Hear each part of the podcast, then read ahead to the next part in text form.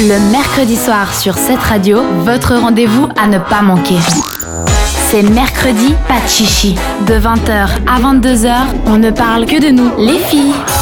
Et pour animer l'émission, un mec.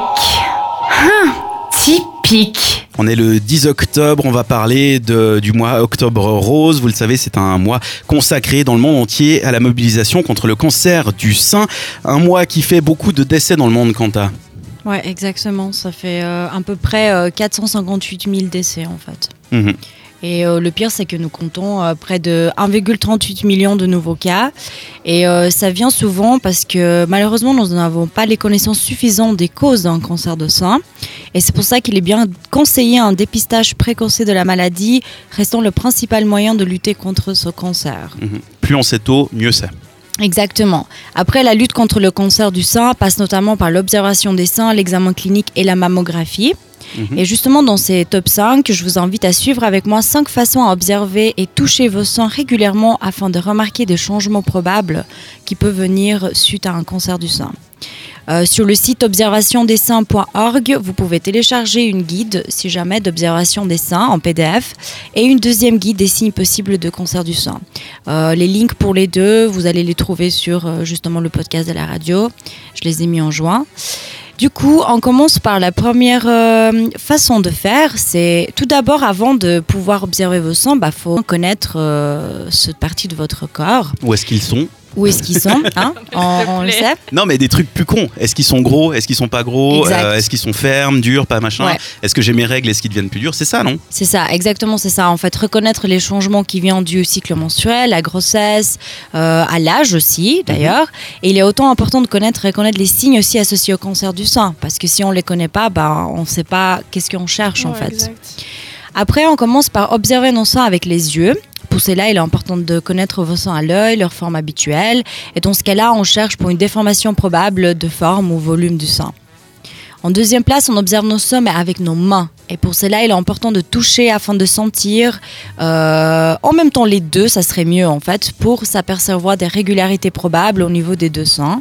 Par exemple, une euh, bosse visible ou euh, palpée au niveau du sein ou de l'aisselle aussi, une inflammation du sein ou au niveau du bras.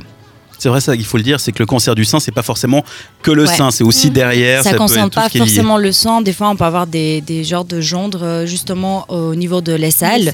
Et ça, ça peut être aussi euh, indéceptable. Euh, comme Dan t'a dit, c'est pas que les seins, mais c'est aussi les mamelons qu'il faut les observer avec nos yeux et nos mains. C'est une partie importante. Même si d'une femme à l'autre leur forme change, les symptômes d'un cancer de sang sont les mêmes. Quand vous observez avec vos yeux, il faut chercher pour une apparence différente de vos mamelons, une déviation, ou lorsque quand vous utilisez vos mains, vous pouvez voir s'il y a des signes d'eczéma ou ulcération. En cinquième place, on vient avec une observation de votre peau qui couvre les seins, mais aussi au niveau des aisselles et des bras. Il est très important de- aussi d'observer votre peau dans ces niveaux-là. Mais qu'est-ce qu'on va aller chercher? Une peau un peu orange, un épaississement, un changement de coloration, des rougeurs couvrant moins le tiers du sein, formation des fossettes, des petits creux ou de plissements, mais aussi une sensation de chaleur localisée. Il est aussi probable de remarquer une ulcération ou plaie, Une une nouvelle, une plaie, ouais, une nouvelle veine plus apparente ou rétraction de la peau. Donc si vous avez la peau qui paraît bizarre, euh, enflammée et tout ça, c'est quelque chose qu'il faut pouvoir euh, savoir et euh, surtout diagnostiquer vous-même parce que finalement quand tu fais un test gynécologique, euh, déjà le- la première mammographie c'est quoi? C'est à 50 ans qu'on vous la demande? La mammographie, Ouais. ouais. Mais normalement, quand tu vas faire ton contrôle annuel, euh, ton ou ta gynéco te fait un- une, une- comment t'appelles ça, une palpation. palpation. en fait. Et justement, effectivement, elle va jusqu'à sous les selles, etc. Donc c'est des choses que tu peux faire toi-même en fait chez ouais, toi. ouais. Ouais, Parce Mm. que si tu si attends ton rendez-vous annuel pour Ouais. faire ta palpation, euh, imagine euh, t'as ton cancer qui s'est développé euh, Ouais. 20 jours après la- ton rendez-vous gynécologique, t'as eu un an. que, en. Suisse, enfin, on connaît très bien que c'est tellement difficile de prendre rendez-vous médical, ça, il faut du temps et puis il faut que tu prends congé, etc. Parce que ça, c'est quelque chose que tu peux faire vraiment chez toi et ça te prend à peine 5-6 minutes et puis euh, ça peut te sauver ta vie. Bah, c'est une Tu habitude à même prendre, tu sors de la douche, tu te regardes. Ouais, Mais ouais, exact. mais tu peux même demander à ton chéri de, de te palper.